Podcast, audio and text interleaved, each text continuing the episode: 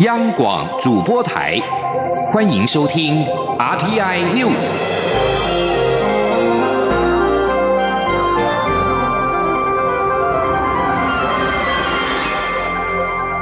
听众朋友您好，欢迎收听这节央广主播台提供给您的 RTN News，我是张顺祥。美国总统川普八号晚间发表演说，重申要求国会拨款五十七亿美元筑墙，并且宣称日益加剧的非法移民危机是一场人道危机以及一场心灵危机，对数百万美国人造成伤害。不过，川普并没有宣布美墨边界进入国家紧急状态。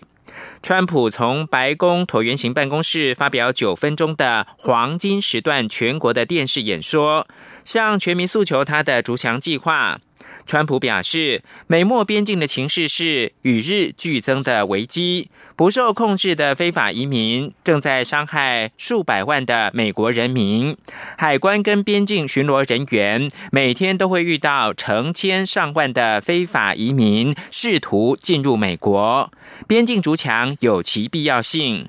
川普计划在十号走访美墨边界，目前并不清楚到时候他是不是会宣布国家紧急状态。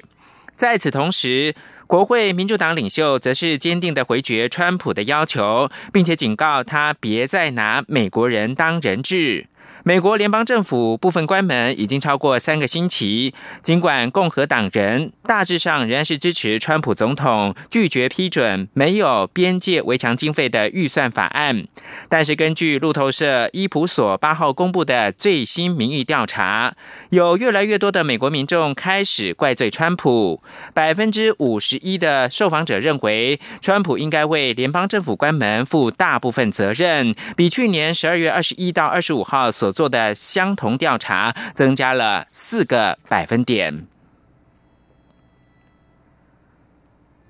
中国领导人习近平在告台湾同胞书四十周年发表谈话之后，蔡英文总统强力回击台湾绝不接受一国两制。两岸政策协会今天公布最新民调，六成民众满意蔡总统回应习近平的表现，八成受访者反对一国两制，而且无论蓝绿倾向，大多数都不赞成中国的一国两制主张。请记者王兆坤的采访报道。两岸政策协会的民调结果显示，六成八受访者认为中共的一中原则没有中华民国存在的空间。百分之六十一点六受访者满意蔡英文总统回应习近平谈话的表现，百分之八十点九受访者不赞成中国大陆提出的一国两制，赞成者是百分之十三点七，五成五受访者认为两岸之间没有九二共识，认为有的受访者是三成四。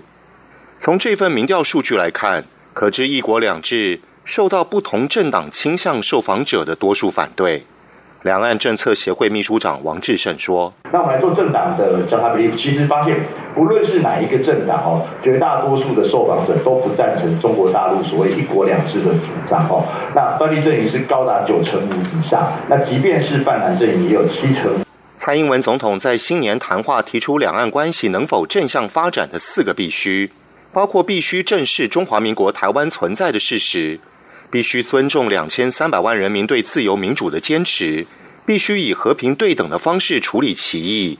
必须是政府或政府所授权的公权力机构坐下来谈。民调显示，有八成五受访者支持四个必须，而总统提出的民生安全、资讯安全以及民主三道防护网，赞成比率超过八成七。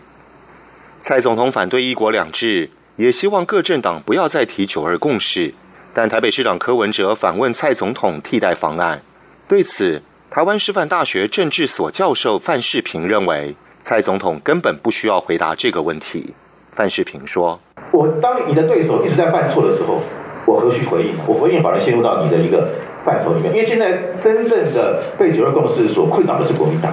啊，蔡英文只要维持他一贯的立场，他不回应就好。”这份调查也询问了蔡英文总统的表现。结果显示的支持度是百分之四十八点四，不支持百分之四十六点七，满意度是百分之四十九点六，不满意是百分之四十五点三。关于政府防堵非洲猪瘟的表现，有六成五受访者表示满意。中央广播电台记者王兆坤台北采访报道。在中国领导人习近平上周发表立场强硬的对台讲话之后，包括了孔杰荣、司徒文、杨苏蒂在内的四十四名学者跟美国的前政府官员，八号发表了联名公开信，力挺总统蔡英文，并且呼吁不同政治立场的台湾人民团结一致，共同对抗来自中国的威胁。来自美国、加拿大、英国及澳大利亚等国家的学者专家，对近来台湾内部及周边情势的发展感到担忧。习近平的讲话更让他们认为必须站出来发声，呼吁台湾人民在此历史关键时刻保持团结，共同对抗中国的威胁。同时，也认为享有民主的台湾人民加油。学者认为，蔡英文当天以绝大多数台湾人民强烈反对“一国两制”，他主张的政府从未接受所谓的“九二共识”，回应习近平的讲话，这是正确的反应。这种反应也显示出蔡总统在面对共产中国日增的威胁之下，所展现的稳健跟尽责的领导能力。国防部整合训练流露，在今年推出了战备任务训练，将全年区分为四大主题，并分别在各季执行演练。国防部进一步表示，相关的演练都是根据最新的共军敌情计划想定，希望借由带着敌情练兵的训练，快速的强化三军的整体战力。央广记者肖兆平的报道。为了快速提升国军整体防卫能力以及整合部队训练流露，国防部在今年以防卫作战为核心，首推战备任务训练，将全年区分战力防护作为、汉光演习、联合反登陆作战以及联合反空机降作战等四大主题演练。国防部作技室联合作战处长叶国辉表示，国军依照战力防护、滨海决胜、滩岸歼敌的防卫作战构想，执行三军联合演训，并带着中共敌情对应练兵。叶国辉说：“我们的所有的敌情，当然有我们的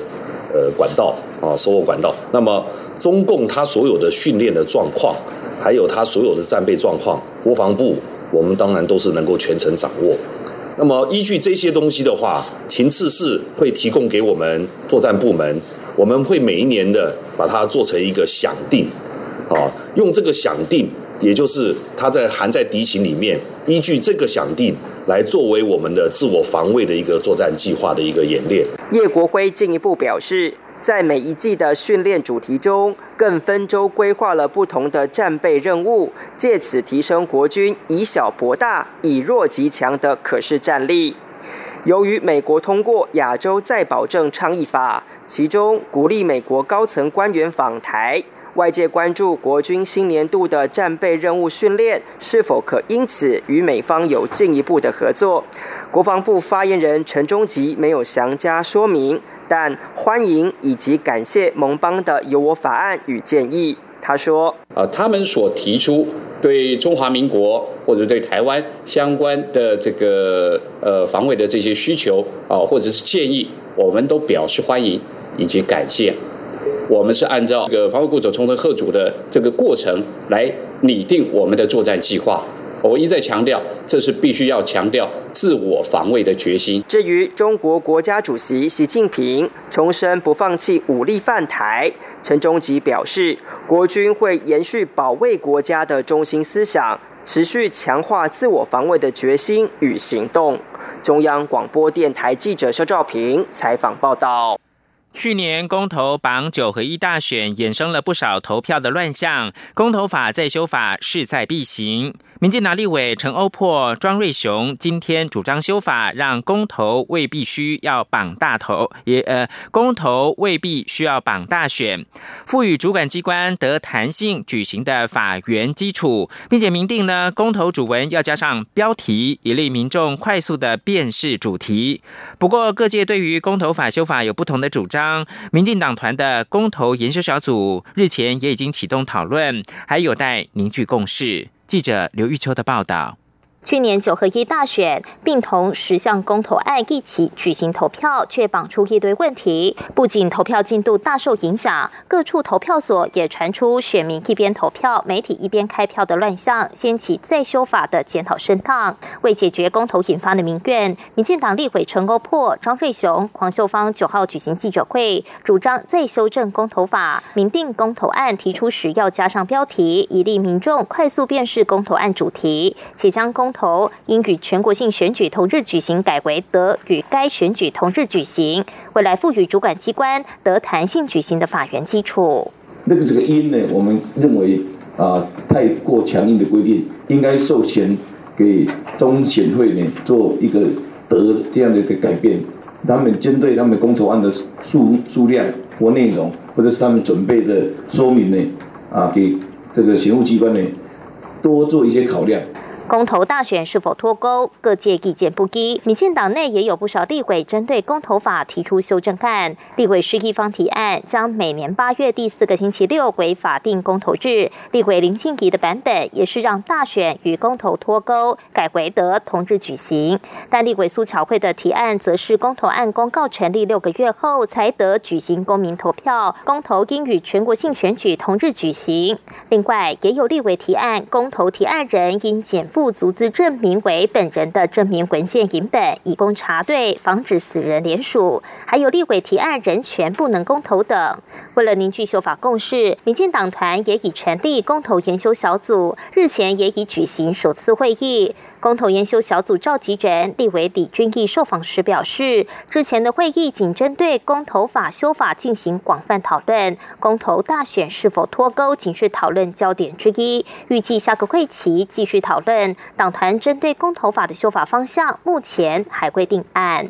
中广电台记者刘秋采访报道。关注科技的新闻，科技守护呼吸健康，成功大学开发空污跟气喘的感测器。请听记者郑祥云。谢嘉欣报道。空气污染危害健康，带来肺癌、心血管疾病等疾病威胁。为守护民众呼吸安全，成功大学研究团队在科技部经费支持下，开发呼吸照护两大利器。首先是复合型气体感测器，可以同时量测室内空气中的五种气态污染物，包括一氧化碳、二氧化碳、臭氧、甲醛、挥发性有机化合物等，具有体积小、反应速度快、价格亲民等特性，且适合台湾环境，还可以整合在穿戴式装置上使用，具有市场潜力。未来渴望持续扩增不同需求的气体侦测。成功大学电机系教授王振兴说：“呃，不同的这种工作场域，它有不同的这些呃气体感测的一些污染。那这个气体感测污染这个部分，其实呃，成大现在目前所开发的技术哈，可以针对不同的气体分子部分，好去做一些呃技术上面的一些调整，然后符合不一样的这个气体感测的一个需求。另一项研究成果则称为气喘天使，这是一款微型穿戴式复合检测器，有别于临床上以侵入式的。”支气管镜来做取样分析，过程不但会产生不适感，后续纸本登录也不够便民。而成大开发的检测器，只要让患者呼一口气，检测气体的流速、一氧化氮浓度，就可以了解患者气喘情形，还可以透过网络自动登录，为患者带来以大福音。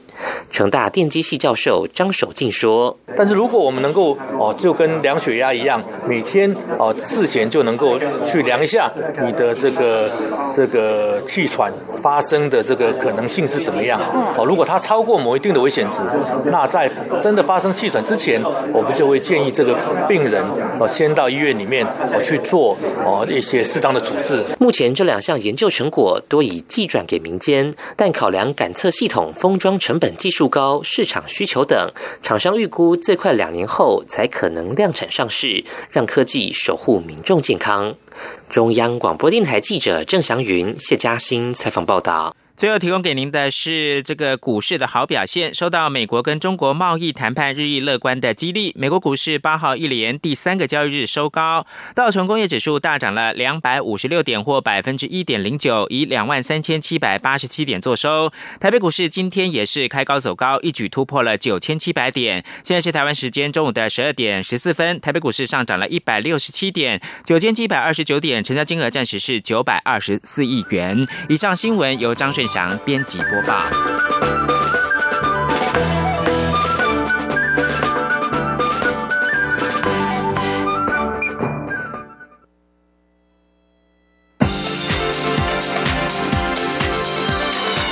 这里是中央广播电台台湾之音，欢迎继续收听新闻。欢迎继续收听新闻，我是陈怡君。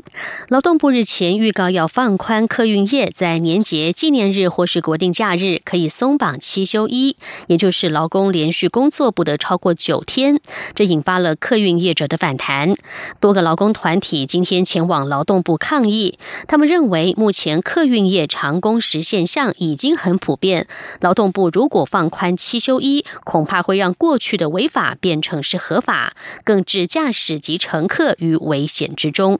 记者杨文军的报道：工时休假要合理，工时休假要合理，行人乘客才安全，行人乘客才安全，工时休假不合理，工时休假不合理，明年棺材躺着你，明年棺材躺着你。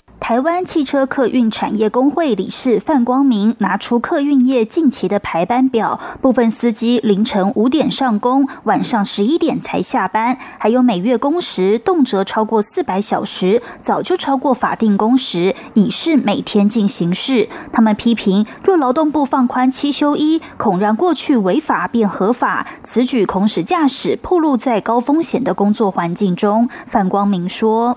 他大概陈述是说，一个司机早上四点半起床，然后赶到公司，然后一直跑，然后中间休息很短暂的时间，然后持续到晚上都没有停。所以说，今天劳动部不知道凭借什么可以去开放这种。劳呃驾驶人员的七休一，我们知道驾驶人员的体力跟专注力是影响全车的乘客。劳工团体指出，他们不愿意唤起家属痛苦回忆，但去年十二月游览车司机身体不适，在驾驶时昏倒，擦撞内侧护栏，不幸猝死；还有去年四月一位司机因疲劳驾驶撞死国道远景，甚至二零一七年蝶恋花旅行社举办的武林农场一日游，回程在国道翻落边坡。造成三十三死的惨剧，呼吁劳动部莫忘惨痛教训。劳动部则回应，目前此案尚在预告期间，将预告到十四号，会将各界意见做通盘考量。中央广播电台记者杨文君台北采访报道。而全台湾一共有上百万的毛家庭，也就是养宠物的家庭，有很多的毛爸毛妈在过年都要返乡，但是客运、火车及高铁上都禁止携带中大型犬。台湾动物保护行政监督联盟与朝野立委今天共同举行记者会，要求农委会要解决。农委会也承诺将会与交通部共同研商。记者刘品熙的报道。年关将至，台湾动物保护行政监督联盟与立委陈曼丽、吴思瑶、王玉敏九号上午一同在立法院举行记者会。联盟执行长何宗勋指出，台湾毛家庭破百万，全台共有一百七十七万多只毛小孩，但整体环境对毛小孩仍非常不友善。目前火车、高铁、客运都不提供中大型犬载运服务，就连租车业者也拒绝。因此，过年期间只能将毛小孩寄放在宠物旅馆。但是，宠物旅馆设置的相关规范已经不合时宜，许多都有安全合法性的疑虑。刚升格毛妈一族的立委吴思瑶也带着五个月大的爱犬现身记者会。他表示，将督促农委会规范所有宠物旅馆都应该建立基本的安全设施。出其由辅导先行，也会请农委会与交通部协调，在国道各休息站设立宠物专属休息空间。另外，也将要求火车、高铁等公共运输平时应该有宠物友善车厢，年节期间更应扩大服务量。出席记者会的农委会畜牧处副处长王忠树表示，针对交通问题，农委会会与相关部会研拟，农委会也会与县市政府配合设立宠物公园。他说。交通工具的部分呢，其实，在呃，在台湾里面，确实这个这一段呢，呃，有公共运输的部分是有问题。那至于私人车辆的运载呢，其实，在宠物店里面有什么狗狗座椅啊，那些都背带什么这，那个都 OK。但是我们不能说，你所有的狗狗要出去的时候，你只能乘坐自己的交通工具。如果没有办法乘坐的话，或者长途旅行可能会造成其他的不便利。那这一部分呢，农委会呢也会。跟相关的单位来共同研拟。除了年节会碰到的交通住宿问题，中华民国兽医师工会全国联合会理事长陈培忠指出，过年期间毛小孩最容易罹患三大疾病，包括因为过食、乱食引发的肠胃炎、天气太冷导致的冻伤，以及被鞭炮声惊吓。四主应该特别留意。央广记者刘聘熙在台北的采访报道。台湾高铁上路迄今已经届满十二年了，刚刚迈入第十三个年头。高铁公司董事长江耀宗也对外公布二零一八年台湾高铁各项营运及财务的亮丽成果，包括累计运量突破五亿大关，每天平均运量及单日运量都创下新高。此外，市值成长也名列台湾股市的第二名。今年则将配合政府，致力朝轨道工业本土化的目标迈进。记者吴丽君的报道。台湾高铁公司董事长江耀宗表示，今年是台湾高铁十三周年。回顾二零一八年，台湾高铁总计发出五万两千四百三十七班次列车，发车率依然维持百分之百，准点率也高达百分之九十九点七六。同时，全年旅运量也创下六千三百九十六万人次的新高，平均每天旅运超过十七万五千人，较去年再新增。一万人次。此外，台湾高铁去年也达成几个新的里程碑，包括累计运量突破五亿大关，中秋节单日运量也刷新同年元旦收假日二十八万多人次的记录。江耀宗说，在二零一八年呢，我们也有达成几个新的里程碑，包括七月下旬高铁累计的旅运人次突破五亿大关，那从四亿到五亿啊。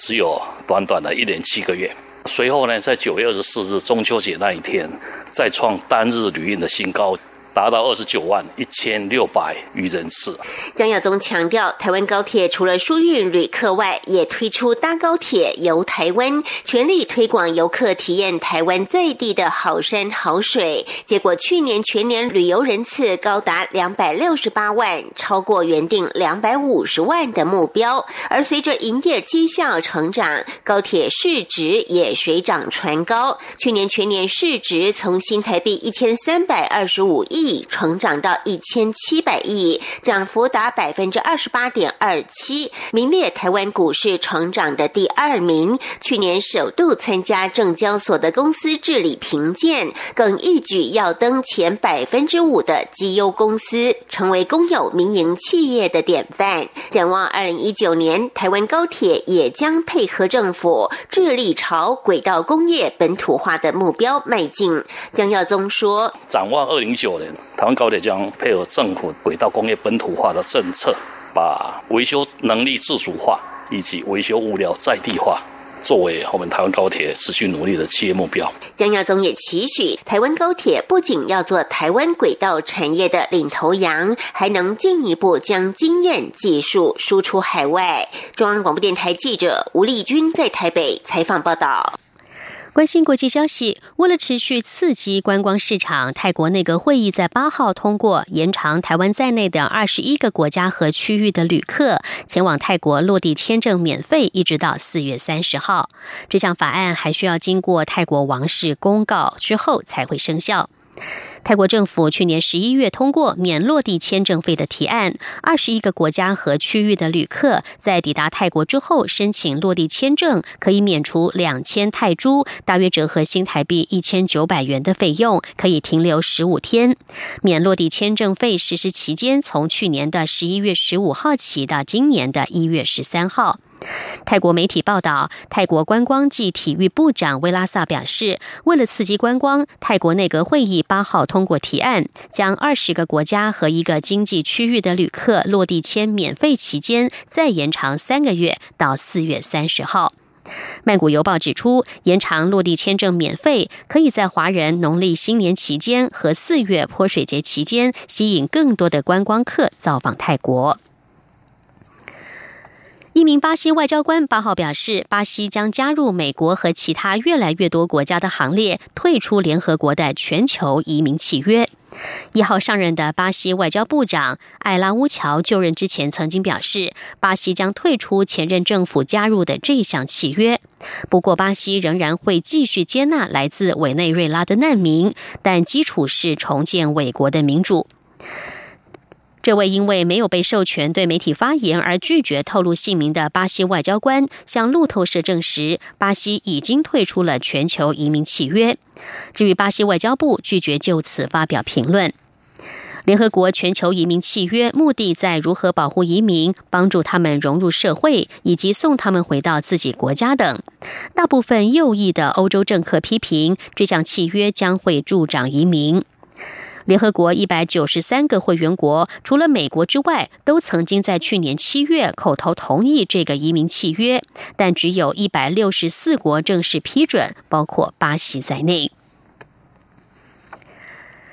纽约市长白思豪在八号宣布，纽约市将要花费一亿美元，以保障所有市民享有医疗保健，无论他们的移民身份或是能否支付。这项健保计划使得未纳保的六十万民众将会取得医疗保险。这项计划将强化纽约市现有的公共医疗保险选择——大都会家保，并且建立一个名为“纽约市健保”的新计划，以确保没有符合保险资格的人能够获得包括基础医疗照护和专科医生、药房、心理健康和药物滥用计划等服务。根据一份声明，纽约市健保计划预计今年稍后将在布朗克斯区推出，到二零二一年之前要扩及整个纽约市。这项计划在达到全面规模之后，预计每年至少要支出一亿美元。白思豪说：“医疗照护是一项权利，而不是给负担得起的人的特权。”在美国总统川普当选之后，白思豪的政策就一直向左倾。他表示，虽然联邦政府要取得数百万美国人的医疗健保，但纽约市将领导走向每月纽约人都能够获得高品质、全面性的医疗服务。根据美国媒体报道，中国曾经向马来西亚提议纾困一马发展公司，并且促使其他国家放弃对一马公司弊案的调查，以换取基础建设合约。马来西亚政府八号对此表示，将针对报道内容进行调查。马来西亚国家基金一马发展公司据称遭到挪用巨款，大马前首相纳吉并且疑似涉入其中，他也因此在去年五月的大选中意外败北。《华尔街日报》报道，根据中国和马来西亚官员之间的会议记录，中方曾经在2016年向大马提议协助纾困负债累累的一马公司，和运用自身影响力让其他国家放弃对一马公司的调查。遭到挪用的一马公司资金，据称透过了复杂的国际转账网络洗出，包括新加坡、美国和瑞士等国已经对此展开调查。尽管报道声称中国曾经提议提供上述的协助，但各国并没有因此而放弃调查。报道还表示，为了换取帮助，马来西亚同意让中国“一带一路”计划入股铁路和天然气管线工程。几个月之后，吉隆坡政府便和中国国有企业签署了总值达到三百四十亿美元的建设合约，并且由多家中国银行提供资金。法新社报道，马来西亚财政部长林冠英八号告诉了大马的媒体，他还没有办法证实《华尔街日报》的报道内容，但他会回去查看。《华尔街日报》表示，中国外交部先前曾经否认中方动用基础建设计划资金来纾困一马公司。美国金球奖颁奖典礼落幕了，好莱坞很快的就要迎接奥斯卡金像奖颁奖典礼的到来。不过呢，专家表示，金球奖未必是预测奥斯卡奖得主的很好的风向球。内幕的数据新闻人员基西分析，在历史上，根据金球奖结果预测奥斯卡最佳影片的成功率大约只有百分之五十。关键原因是金球奖颁发了两个最佳影片奖项，一个是戏剧类的最佳影片，另外一个是音乐或喜剧类的最佳影片，而奥斯卡奖则只有一个。预测得奖男女演员的准确率略高一些，但还不到惊人的程度。奥斯卡奖的提名名单预计将会在两个星期之后公布。以上 T I News 由陈怡君编辑播报，谢谢收听，这里是中央广播电台台湾之音。